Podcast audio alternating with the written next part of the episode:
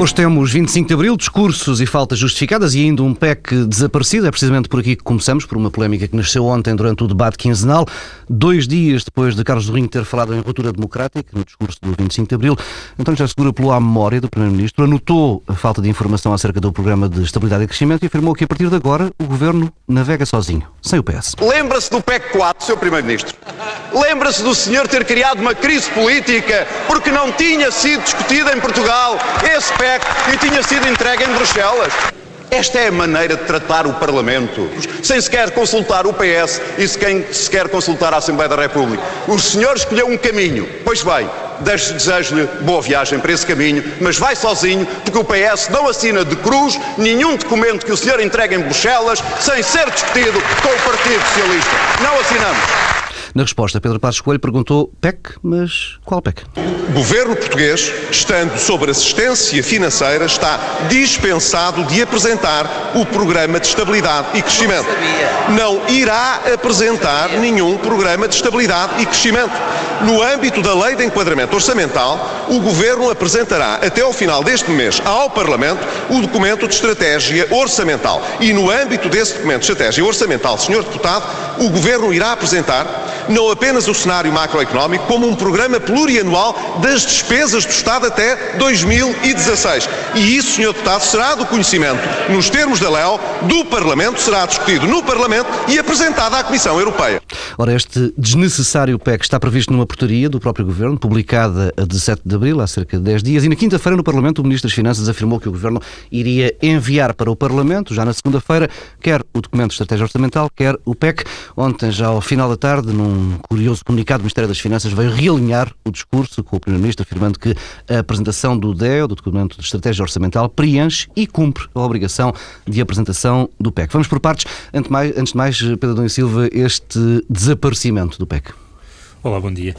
Eh, bem, isto tem aqui várias dimensões. Uma primeira que tem, hum, quer dizer, devolve-nos àquele cenário das trapalhadas. Hum, eh, já tinha acontecido, aliás, com este governo, um, um problema com as GOPs, uh, depois uh, o Orçamento de Estado que não tinha uh, a despesa com um, o Fundo de Pensões, a transferência do Fundo de Pensões uh, para uh, a Segurança Social, Fundo de Pensões dos bancários, um, e, um, portanto, isso fica reforçado de novo esse lado das atrapalhadas. E, em segundo lugar, e isso foi particularmente visível ontem no debate parlamentar, que há uma questão que nós devemos colocar, é por que razão é que o Primeiro-Ministro vai para os debates quinzenais tão mal preparado? Independentemente de ter razão ou não sobre os assuntos.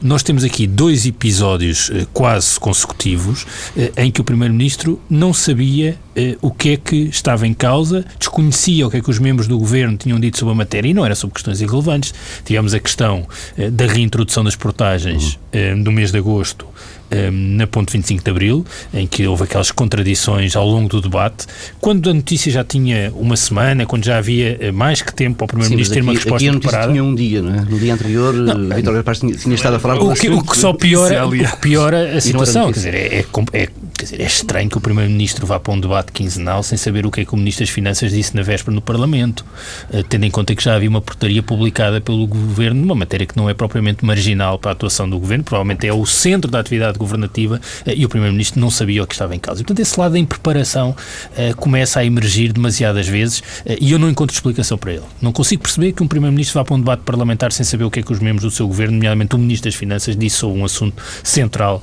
na véspera. Acho isso incompreensível. Depois há a questão de fundo. Uma das uh, mais-valias de Portugal, quando nos comparamos com outros países em situação uh, difícil, é, é, esta de existência de um consenso uh, em torno daquilo que temos de fazer e do modo como implementamos o um memorando de entendimento. Isso é verdade para os parceiros sociais e é verdade também para os partidos.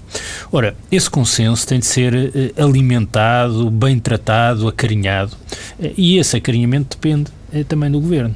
Eh, ora, eh, esta ideia de que é possível ter um documento como o PEC, que não estamos obrigados formalmente, mas de facto temos de entregar um documento de orientação e de enquadramento orçamental e de execução orçamental, e que isso aconteça sem acarinhar o Partido Socialista, pura e simplesmente não vai dar bom resultado. E o que nós sabemos, aliás, notícias que entretanto têm saído no jornal, é, por um lado, eh, que não tem havido nenhuma eh, estabelecer de pontos nos últimos meses entre o Governo e o Partido Socialista, o que aliás tem sido visível porque os debates quinzenais que começaram eh, no pós-Sócrates, num ambiente muito mais distendido, sem aquela crispação que esse caracterizava, ambiente já, já esse ambiente passado, está sim, sim.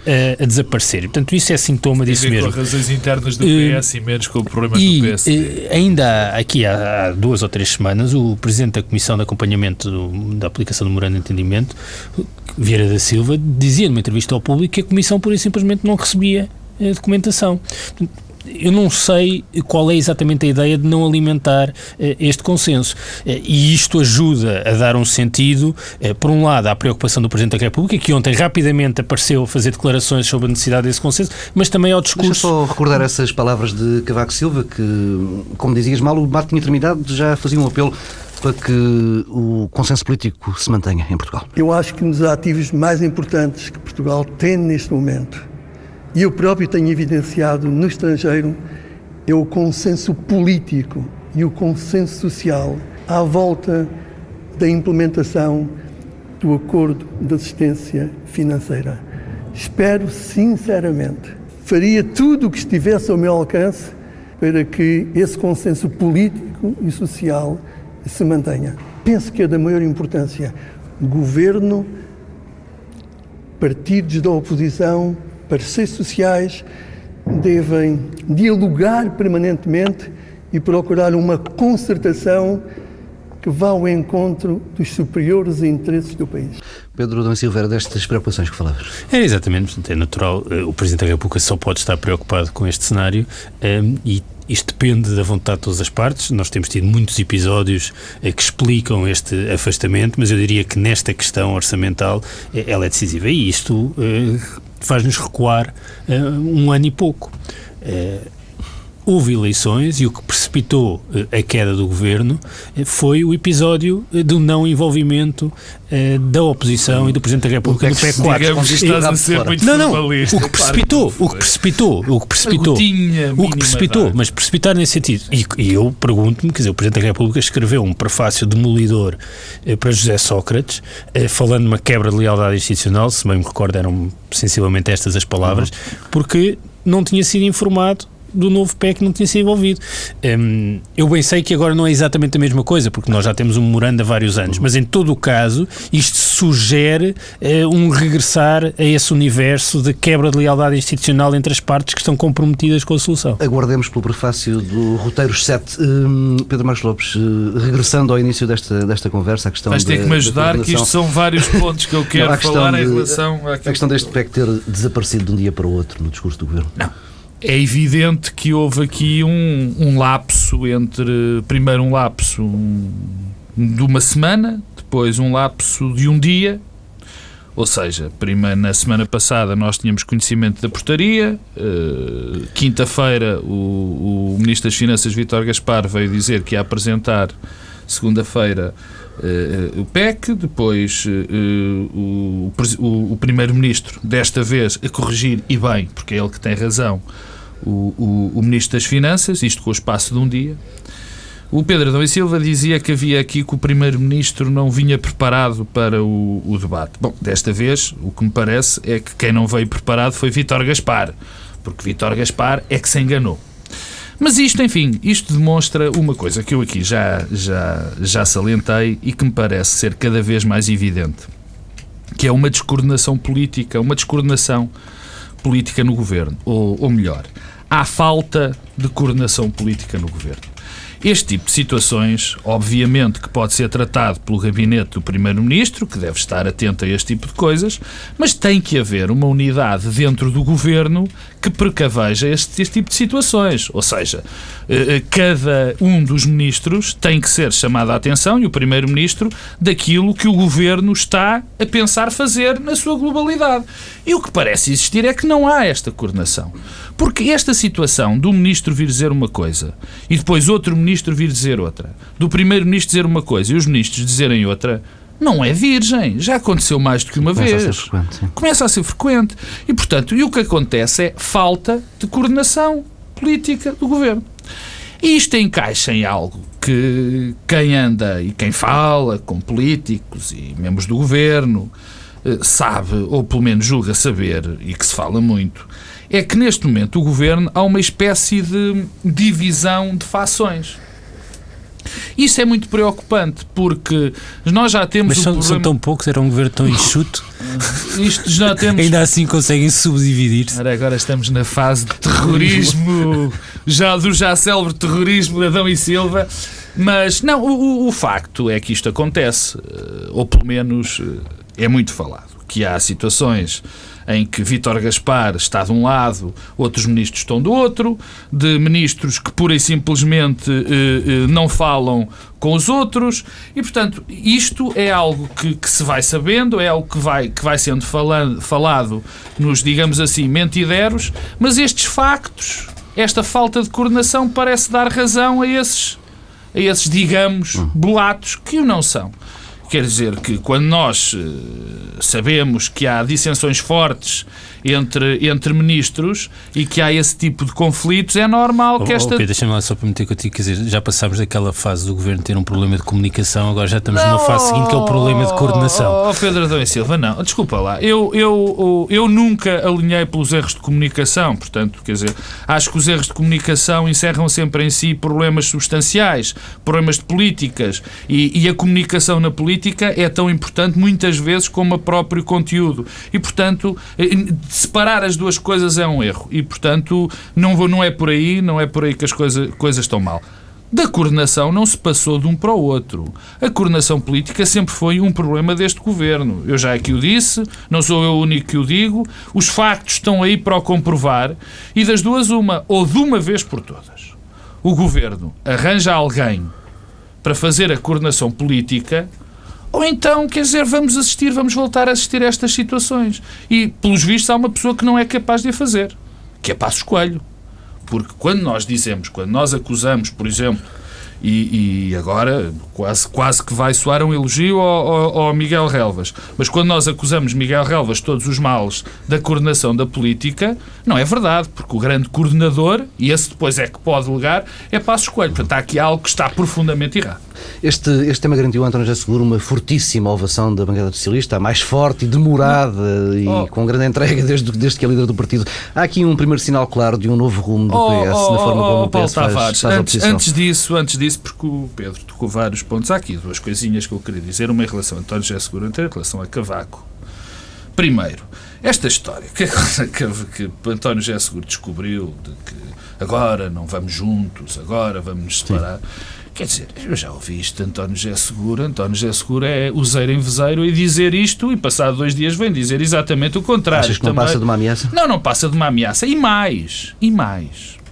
Eu estou convencidíssimo que este, estes repentes, esta súbita crispação de António José Seguro tem muito menos a ver com a relação dele com o governo e muito mais a ver com a relação com a oposição interna dentro do Partido Socialista. Porque António José Seguro tem, tado, tem sido acossado por todo o lado, ou melhor, ele acha que está a ser acossado por todo lado, que é uma coisa completamente diferente, mas ele já interiorizou isso, portanto, é como se existisse. E, portanto, isto é muito mais para se afirmar dentro do próprio partido do que face ao, ao, ao, ao governo.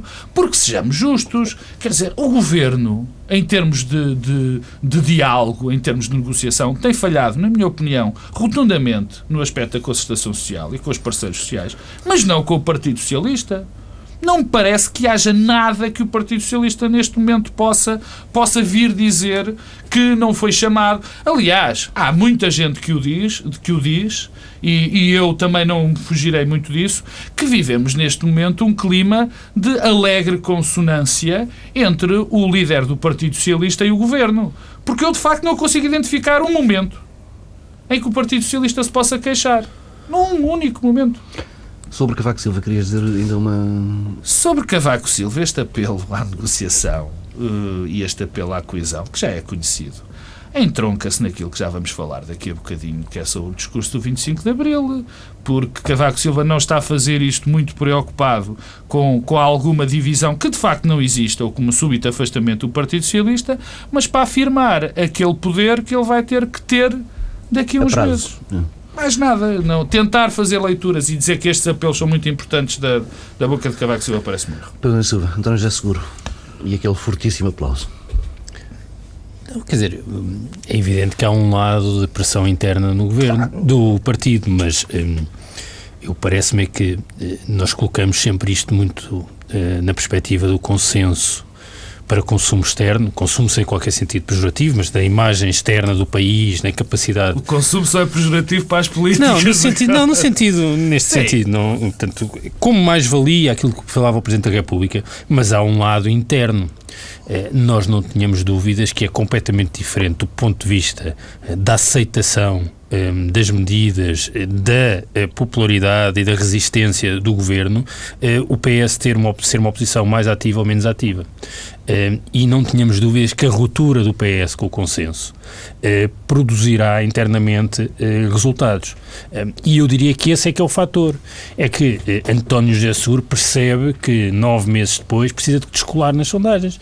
E a questão é não é representar aqueles que na bancada do Partido Socialista no Parlamento não se revêem na estratégia seguida. É representar os portugueses que começam a mostrar descontentamento e que tenderão a mostrar muito mais descontentamento é se alguém guiar o seu descontentamento.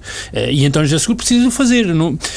Torna-se muito difícil quando for a discussão do Orçamento de Estado para 2013, com mais medidas de austeridade, eh, o PS ter a mesma posição que teve eh, para o Orçamento oh, Pedro, de 2012. Então, desculpa, deixa-me fazer-te uma pergunta agora, quase fazendo pauta. Então, estamos de acordo de que, de facto, o PS não tem razões de queixa do não, governo? Não, isso era a segunda coisa. Essa era a segunda coisa que eu ia dizer. É ah. evidente que tem razões de queixa, porque, quer dizer, nós tivemos esta atitude insólita de antes das presidenciais francesas ratificarmos o Tratado de Estabilidade. Para além da questão de fundo em relação ao tratado, já aqui falámos, eu não vejo por que razão é que nós demos esse passo. E não vejo porque é que demos esse passo eh, sem eh, ele ter sido articulado entre o Governo e o Partido Socialista. Isto não é uma questão secundária, quer dizer, não é como aprovar ali eh, uma lei Mas qualquer não tem a ver sobre... com a com o PS. Então tem a ver com o quê? Tem a ver com uma fobia do, do, do deste Governo em querer fazer tudo de acordo ah, com os então, ditames da senhora com relação, Não tem a ver com a relação do PS, o país que sempre teve um consenso em torno das questões europeias entre o PS e o PSD, avançar unilateralmente. Então, mas houve consenso. Não, houve não houve consenso. Desculpa, Portanto, houve consenso. Isso foi na votação, mas não é, isso que, não é isso que estávamos a dizer. Não, é o que conta quando tu estás a dizer que é a questão formal e do envolvimento. Depois dizes que é o resultado. Não, ou é o processo não, ou é o resultado. Não, Quer dizer, eh, no processo, o que conta é que não houve articulação. Como, no, como também em relação eh, ao GT não tem havido articulação. Isso, é, isso eu já admito. Não, então, mas isso também. Mas, sim, um exemplo. Um exemplo em que não houve articulação numa questão central é eh, o processo de ratificação do tratado, independentemente do resultado.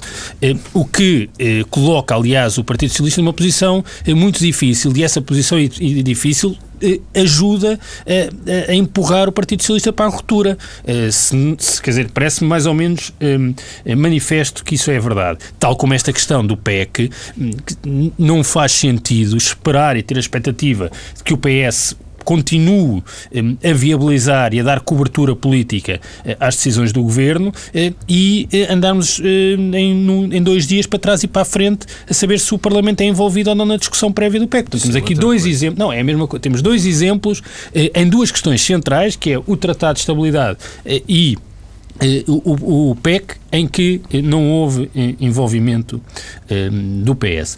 Mas, portanto, é evidente que estamos aqui a dar incentivos objetivos para que se degrade esta coligação, que é uma coligação que não é uma coligação que nos governa, é uma coligação de suporte a decisões estratégicas. Portanto, é natural que o Presidente da República tenha uma enorme preocupação, porque isso tem esse lado externo, mas tem necessariamente vai ter eh, réplicas internas. Eh, um PS eh, mais com uma oposição mais veemente, vai ter como consequência uma diminuição da capacidade política do governo. E, no fundo, o, a oposição na sociedade portuguesa silenciosa e o descontentamento silencioso e inorgânico vai encontrar aqui um porta-voz. E isso vai mudar o padrão político. Posso? Bom, nós temos que dividir, na minha opinião, as coisas. Primeiro, e fazer quase um esforço de enquadramento, essa, esta palavra. Primeiro, eu acho muito bem que o Partido Socialista faça uma oposição firme, sempre que o defendi. Isso é fundamental para a democracia. E, e, essa oposição não essa oposição firme não não não não, não, é, não nega por si por si mesmo a negociação ou a possibilidade de, de, de, haver apoio a determinadas linhas do governo. Não é isso que está em causa. É fundamental a oposição. Agora, por pontos. O que é importante é que o PS tenha de facto uma alternativa e que defenda uma alternativa e que a saiba construir. Quer dizer, uma coisa é fazer essa alternativa, outra coisa é suportar-se em supostas, e eu já lá vou, em supostas quebras de quase lealdade eh, face a este consenso em relação ao governo. Isso são coisas completamente diferentes. Porque, e voltando ao Tratado de Estabilidade, ao Tratado uh, uh, Europeu, Quer dizer, eu continuo a não perceber as razões para o PS ter ficado tão zangado. Continuo a não perceber. Eu, eu achei, eu já aqui disse várias vezes, o, o cacho deste pacto, deste autêntico suicídio que é este pacto. Mas a questão que se levanta é que o PS, o PS apresentou depois uma proposta que foi negada pelo Governo, aquela coisa que disseram que a adenda que negava basicamente o que estava no, no pacto, e portanto não houve aqui, na minha opinião, nenhuma quebra de lealdade nem nenhuma quebra de espaço negocial. Porque aquilo é um pacto que vem de fora. Não havia possibilidades de mudar aquele pacto.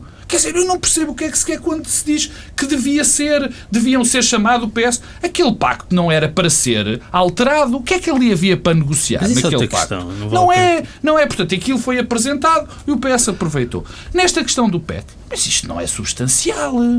Isto aqui é, isto é uma questão basicamente formal. É se apresenta, se não apresenta. Pelo visto, não é para apresentar. Portanto, o que é que há para negociar? O que é que há para, para, para, para eh, consensualizar? Rigorosamente nada. Eu volto ao que disse. É bom que exista, ao princípio, é bom que exista um PS forte, um PS faça oposição. Mas é bom que seja, que esteja sustentada essa oposição em propostas, em valores. Não é só por aquilo que parece para mim evidente, que é só estes nervos, esta, esta, esta súbita ruptura democrática, utilizando as infelizes palavras de, de Carlos Zorrinho, por razões internas, que é para o PS finalmente aparecer junto e para António José Seguro ter finalmente, como tu dizias, quase ironicamente, eu bem percebi, aquela grande salva de palmas que nunca tinha tido desde que é líder. Bem, vamos, eh, vamos avançando, uh, recuando a Cavaco Silva e até quarta-feira, dia 25 de abril, e à cerimónia oficial na Assembleia da República para analisar um discurso otimista a puxar pela autoestima do país. Estranharam ver o Presidente da República elogiar grande parte das marcas do governo anterior? Pedro, Pedro Silva. Não estamos habituados. Habituem-se. Eu, quer dizer, é um pouco insólito, convenhamos, porque se nós pensarmos eh, que até aqui, eh, até há relativamente pouco tempo, Cavaco Silva falava da década perdida, do, não, os portugueses não aguentam mais sacrifícios. De ilusão. E de repente temos uh, o Presidente da República a utilizar o mesmo espaço temporal que, que era uma década perdida uh, para sublinhar uh, um conjunto de aspectos relevantes. Está aqui um lado de duplicidade do Presidente da República, mas a duplicidade de Cavaco Silva não é propriamente uma novidade histórica. um, eu, eu, eu não eu concordo que é importante a imagem que nós construímos de nós próprios.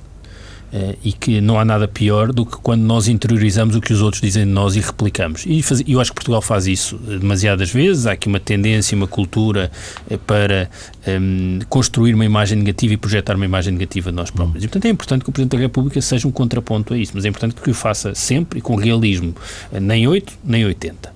E eu não sei se este discurso não foi o discurso do 80, quando muitas vezes houve o discurso do 8. Deixa-me só dar-vos dar, dar a ouvir umas palavras. É que Cavaco Silva continuou esta onda de otimismo, prolongando, por exemplo, para ontem, sexta-feira, uh, voltou a carregar nesta nota, revelando. Isto não é otimismo, a nota que te vais lançar é uma nota de... revelando uma esperança uh, estranha. Eu tenho alguma esperança de que já no segundo semestre deste ano a nossa economia possa inverter e possa começar a crescer. O que é que ele sabe que nós não sabemos? Não, pois não sei. O, o, é FMI, o, o, o, FMI, a semana passada, eh, reviu em baixa novamente as previsões do cenário macroeconómico para a nossa economia, portanto, não vejo exatamente em que é que isto assenta, uma espécie de uma fezada de que algo vai correr e se transformar, alguns, quando eu acho que, por trágico que isto seja, e custa muito a dizer, a única fezada que nós podemos ter é que a situação se deteriore tanto Espanha cai, eh, e que isso seja, e que sejamos arrastados por uma alteração nas políticas europeias por força uh, do colapso espanhol. Mas deixa-me retomar uh, ao Cavaco Silva, de regressar ao Cavaco Silva quarta de quarta-feira, para tentar compreender um pouco esta, esta duplicidade e tentar encontrar algum racional, porque eu acho que o Presidente da República é alguém que, eh, com, sempre com muitas preocupações políticas nas suas intervenções e com uma grande racionalidade na sua ação. Pode ser uma racionalidade de curto prazo, eh, mas eh, tem sempre uma enorme racionalidade. E se nós quisermos atribuir essa racionalidade, como é que podemos interpretar o discurso de eh, quarta-feira? Em primeiro lugar, eu diria que é um discurso marcado eh, por eh, declarações muito recentes do Ministro Vítor Gaspar e do Primeiro-Ministro. Quais declarações? A ida a Washington e ao FMI eh, do Ministro Vítor Gaspar, em que, no fundo, veio dar Portugal e oferecer Portugal como exemplo do falhanço.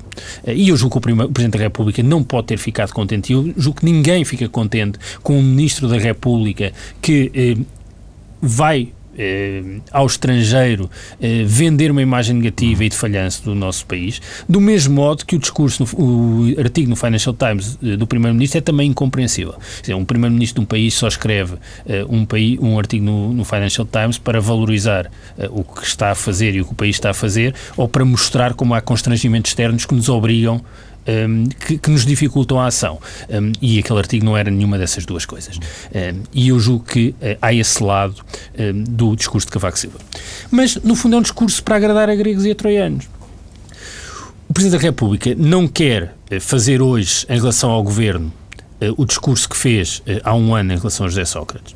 E não quer e não pode não quer e não pode porque está numa situação de popularidade eh, em baixa e em queda que o obriga a ganhar capital político, porque ele vai ser necessário eh, daqui a uns meses eh, se intensificar esta, esta trajetória de ruptura do Partido Socialista. E, portanto, não pode atacar o governo naquilo que, que seria mais duro, a questão económica, a execução orçamental. Haveria muita coisa para dizer sobre a execução orçamental, haveria muita coisa a dizer sobre o cenário macroeconómico, sobre o modo como isso vai afetar a execução orçamental. Não é como se as coisas fossem independentes sobre o mercado de trabalho. Optou por não fazer isso, isso, isso provocaria muitas dores eh, no governo e, no fundo, quer restabelecer as pontes em relação com o PS, sublinhando a importância do legado do PS eh, na última década, o discurso parecia um discurso que o José Sócrates poderia ter feito, certo? quer dizer, Cavaco Silva falou do cartão pré-pago para os telemóveis, num discurso no 25 de Abril, da Via Verde, da Via Verde, do Twitter, só faltou falar no choque tecnológico. Este, discurso, este, falou do Twitter, sim.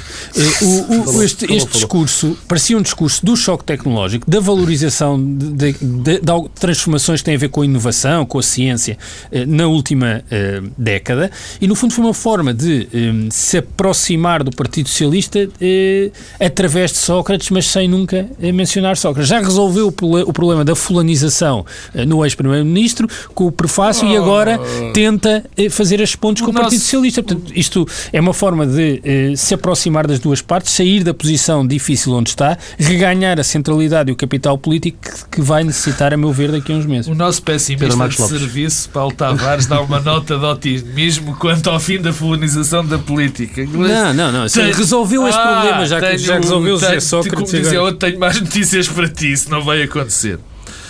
Bom, o economista uh, Cavaco Silva, o professor de Economia Cavaco Silva, não desconhece, com certeza, o, o, que está, o que está a acontecer com a execução orçamental.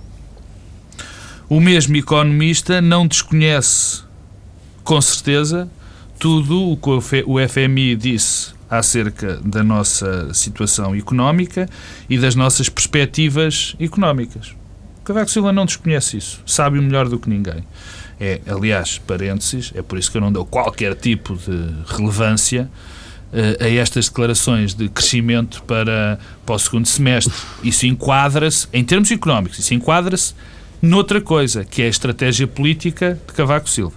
Ah, bom, retomando, o economista não desconhece a execução orçamental e o político, o mais experiente político português, o nosso político, a figura política portuguesa, que é Cavaco Silva, sabe perfeitamente que é muito difícil eh, manter eh, a governabilidade e manter as instituições democráticas a funcionar plenamente numa situação como a que nós vamos, como aquela que nós vamos atingir em outubro ou até antes.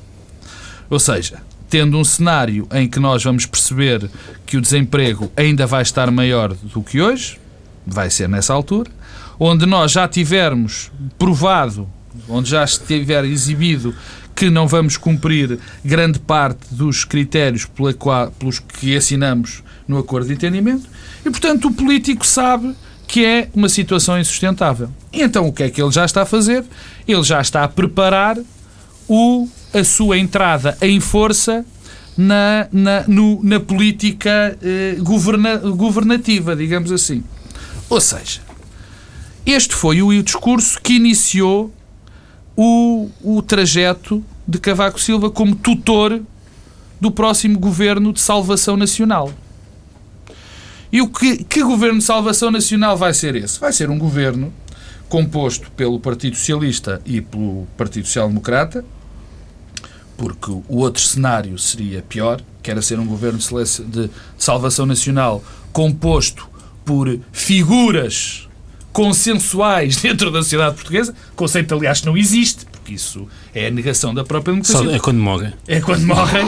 Portanto, isso não pode acontecer e, portanto, vai haver este, eh, este governo entre o PS e o PSD, onde habilmente Paulo Portas irá sair, de onde habilmente Paulo Portas irá sair, e neste momento é esse caminho que ele está a preparar, Cavaco Silva. Cavaco Silva, repito, fez o discurso do futuro tutor do Governo de Salvação Nacional, que ele, onde ele vai pôr, onde vai estar o PS e o PSD, e ele vai, enfim, escolher algumas pessoas que ele acha que são fundamentais para um governo.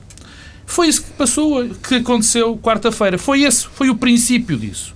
E por isso é que ele fez esse discurso, e eu vou, não, vou, não vou cansar as pessoas voltando a repetir o que ele disse, aquele discurso de, de, de otimismo, aquele discurso socratista, que era o discurso da ilusão, aqui há um, aqui há um ano, cumpriu vários objetivos. Cumpriu o objetivo de agradar ao PS e de se pôr contente de fazer as pazes depois do episódio do prefácio. Cumpriu outro objetivo que foi não eh, voltar a repetir eh, a história dos sacrifícios, da equidade, da justiça nas medidas que tinha com o governo. Portanto, acalmou também, abriu também os braços ao governo. E o terceiro foi fazer, sabes que uma coisa muito importante. A lisonja é sempre uma coisa muito simpática, todos nós gostamos de ser elogiados. E no fundo, no fundo, Cavaco Silva elogiou os méritos, e, e que são muitos, reconheça-se, dos portugueses, tentando readquirir a popularidade perdida, que nós sabemos também que no caso de um Presidente da República é fácil de readquirir. É fácil. Nós vamos esquecer muito rapidamente todos estes disparates das pensões, das escutas, porque ele porque o Presidente tem aquela figura, tem aquele peso institucional e vai ser muito preciso. Portanto, estes três foram apenas o, o passar a mão, peço desculpa pelo termo, a, a, mão pelo pelo ao Partido Socialista, a mão pelo pelo ao Governo e a mão pelo pelo aos portugueses, foi apenas um instrumento para ele se afirmar, e digo pela terceira e última vez, como o futuro tutor deste Governo de Salvação Nacional, que entrará, entrará em cena, e agora estou a arriscar um bocadinho lá para outubro ou novembro deste ano. Pedro em Silva, não sei se queres acrescentar alguma coisa a esta ideia do Pedro Marcos Lopes, ou se avançamos para outros discursos eh, do, do, daquele dia, de, de 25 de Abril. Eh, não, olhando Pedro tem medo para... de ser convidado para Ministro desse Governo de Salvação Nacional. Olhando, olhando sobretudo para as palavras da Sessão Esteves e de um, Carlos Rinhos, estamos num momento decisivo do regime nascido em 74. Há aqui um problema de regime. Pedro Dom Silva. Essa, essa não tem resposta fácil, naturalmente. Eh, há uma coisa que nós sabemos, quer dizer, a legitimidade política do regime um, encontra e radica, encontra a sua fonte no bem-estar económico e social, quase parafraseando eh, aquilo que Assunção Esteves um, disse. Sim, a Presidente da Assembleia da República fala numa prova de fogo para a democracia. É uma prova de fogo para a democracia. Não tínhamos ilusões, as pessoas não têm particularmente eh, um amor pelas liberdades e pelos direitos políticos um, que existe para além um, da capacidade uh, do Estado e de um regime garantir níveis adequados de bem-estar económico e social e, portanto, uh, haverá aqui eh, uma frustração que tem uma dimensão material, mas também tem uma dimensão de aspirações. Hum. Um, o que os sistemas democráticos, uh, desde o pós-guerra em Portugal, desde o 25 de Abril, uh, ofereceram não foi apenas um crescimento do bem-estar económico, foi também a ideia de aspirações sociais sempre crescentes. As pessoas ambicionaram sempre mais para si próprias, ambicionaram mais por relação àquilo que tinha sido a existência material dos seus pais, e estamos confrontados com um empobrecimento empobrecimento eh, que altera essas expectativas. E se nós achamos que isso não tem repercussões políticas, eu acho que estamos equivocados. E se achamos que é possível, eh, num contexto de empobrecimento, de degradação das situações económicas, materiais, com o desemprego estruturalmente muito elevado, os portugueses alegremente dirigirem-se às urnas de 4 em 4 anos para votar nos mesmos partidos em relação aos quais estão decepcionados, eu acho que estamos muito Aí a França equivocados. pode aquilo que está a dizer, não? E, e a, a, a, possibilidade de haver aqui uma espécie de weimarização um, da situação política é manifesta. Olhemos para a França, mas olhemos essencialmente para as sondagens na Grécia, onde a combinação eh, do PASOK e da Nova Democracia, o equivalente ao PS e ao PSD, eh, neste momento eh, estão em redor dos 30 e tal, 40%. Portanto, imaginemos um cenário em que PS e PSD juntos não têm uma maioria absoluta. E, portanto, convém eh, ter essa percepção. Não é um risco, Ramos. Eh, mas isso é o lado do regime. Outro lado é, o, é, a ruptura que o Partido Socialista anunciou na quarta-feira e que, na verdade, voltou a sugerir ontem e que me parece que essa sim está iminente. Eu, eu confesso que um, fiquei um pouco surpreso de ser o, o, o líder do grupo parlamentar do Partido Socialista a fazer a intervenção. Né? Quando percebi que assim era, hum, intuí que era porque era para dar algum sinal de mudança estratégica uh, e aproveitar aquele momento para fazer um, um realinhar estratégico na posição do Partido Socialista. E parece-me que isso ficou uh, claro. Uh, o que, o, que, o, que, o que Carlos Zorrinho fez é uma coisa que, agora sem, sem fazer nenhum juízo se é adequado ou não, foi no fundo traçar uma linha de fronteira, coisa que o PS nunca tinha feito. Uh, que é, em lugar de termos o apoio incondicional a tudo o que o Governo vai uh, dizendo, uh, estabelecer uma linha de marcação que o PS não ultrapassará. essa é a ruptura. O que é que Carlos Linho diz? Bem, este Governo é, representa uma ruptura uh, em relação uh, aos 30 e tal anos de democracia do ponto de vista das respostas das políticas públicas, num consenso nos termos europeus, uh, e o PS não estará disponível para ultrapassar essa linha de fronteira em três matérias. Aquilo que tem a ver com o Serviço Nacional de Saúde, a escola pública e a coesão social e territorial. Ora, isto coloca aqui também uns limites ao próprio Partido Socialista, que é quando for a votação do Orçamento de Estado e se o Governo uh, ultrapassar esta fronteira em algumas destas áreas, uh, o PS o que é que poderá fazer? Portanto, Convém saber qual é a fronteira, porque aí não há nenhuma fronteira traçada, se me permites, Pedro. Qual é a fronteira que se está aí a traçar? Pedro Põe em causa... O uh, Serviço Nacional de Saúde, a escola em causa pública... o Serviço Nacional de Saúde. Qualquer medida pode ser, em termos políticos, intuída, digamos assim, ou percebida ou percebida, pela, obviamente, pela oposição, como um ataque ao Serviço Nacional de Saúde, como um ataque ao Sistema Público de Educação. Quer dizer, isto, esse discurso não quer dizer, na minha opinião, bem entendido, e parece que não estou sozinho, porque ouvi um, uma, uma figura eh, muito relevante do Partido Socialista, o António Costa, também, enfim, achando que, sim, sim, que tinha percebido muito bem aquilo que tinha sido dito, mas, enfim, dizendo que não queria dizer rigorosamente nada e de facto não quer dizer nada. Quer dizer, isso é uma linha que existe para qualquer partido, em qualquer circunstância, estando na oposição ou estando no governo. Quer dizer que aquele senhor com aquela medida está a pôr em causa o Serviço Nacional de Saúde. Bem, isso quer dizer nada ou pouco. Não, enfim. Em relação à questão do regime? Em relação à questão do regime, é evidente, não tenho muito a acrescentar. De facto, a democracia não está no nosso DNA. Acho que nós não nascemos com um amor assolapado pela democracia. A democracia eh, é tão boa e é tão defensável enquanto trouxer bem-estar aos povos. Enquanto a democracia conseguir dar pão, paz, eh, eh, salvo erro até foi eh, Pedro Pinto que fez esse discurso tirado da música do Sérgio Godinho, enquanto era pão, paz, habitação, saúde e educação, estamos todos muito bem. No momento em que a democracia não conseguir providenciar isso, estamos todos muito mal. Portanto, e é isso que está aqui em causa. Em relação a Portugal, eh, não, não me parece que estejam neste momento reunidas as condições, ou sequer no futuro próximo, para existir um cenário como o que se, como o que se passou, por exemplo, na, que está a passar, por exemplo, na, na, na França, ou que está, o que está a acontecer na, na, na Grécia. Agora, que a França e aquilo que se passou nas últimas eleições na França quando a extrema-direita teve 18,5%, deve, deve, deve servir para pensarmos naquilo que está a acontecer e para os partidos do eixo, enfim, do regime em toda a Europa perguntarem o que é que está a acontecer do que propriamente diabolizar esta situação, fingir que esta situação não se está a passar. E o que se tem passado na Europa é, é pura e simplesmente ignorar ou, ou diabolizar esta história deste crescimento da extrema-direita eh, e dos outros extremos no resto, enfim, nos locais, em vez de pensar e perceber porque é que aquilo está a acontecer.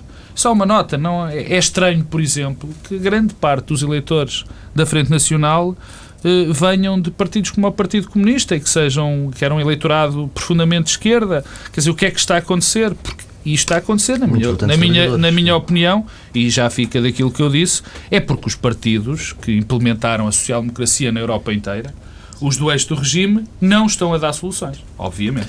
Pedro Silva, muito rapidamente, estamos mesmo no limite do tempo. Não, eu não queria falar sobre este tema, eu gostava de ter falado sobre o Tribunal Constitucional, eh, mas queria falar eh, de outra coisa que tem a ver com o Miguel Portas e aproveitar eh, para saudar e prestar aqui uma homenagem. Eu conheci o Miguel Portas há cerca um, de 14 anos um, e acho que um, há duas coisas, entre as muitas que têm sido ditas e que são absolutamente justas sobre ele, eh, que merecem ser ditas. A primeira é que no momento em que há eh, uma apatia e um desinteresse e uma desistência em relação à política à coisa pública, o Miguel foi alguém que nunca eh, desistiu e nunca desistiu de nada para, para, usar uma frase, uma targa que eh, o Bloco de Esquerda utilizou na manifestação do 25 de Abril. Um, e em segundo lugar, uma outra coisa que me parece muito importante e parece muito importante nos tempos, nos tempos que correm também, é que uh, o Miguel que eu conhecia há 14 anos e julgo que se foi mantendo inalterado um, nessa dimensão, era alguém que se caracterizava por uma enorme disponibilidade para o diálogo. uma enorme disponibilidade para o diálogo com todos, mas nunca abdicando eh, das suas convicções e da sua posição de partida. E eu acho que isso é também algo que falta muito à política portuguesa. Pedro Marcos Lopes. Não, em relação a Miguel Portas, enfim, é uma pessoa que eu não conhecia, que respeitava e respeitava e muito uh, as suas aparições públicas, as suas ideias, o facto de ser uma pessoa que nunca se interessou, eu aí corroboro aquilo que disse o Pedro Adão e Silva, e a única coisa que me resta fazer é, enfim, enviar os meus pêsames, sobretudo à mãe, à mãe, porque eu como pai não imagino sofrimento maior do que esta alteração no ritmo natural da nossa vida. Nós devemos morrer antes dos nossos filhos. E eu sempre que isto acontece perturba-me muito porque eu também quero morrer antes dos meus filhos. Fica porque esta edição do Bloco Central regressamos na próxima semana, à mesma hora.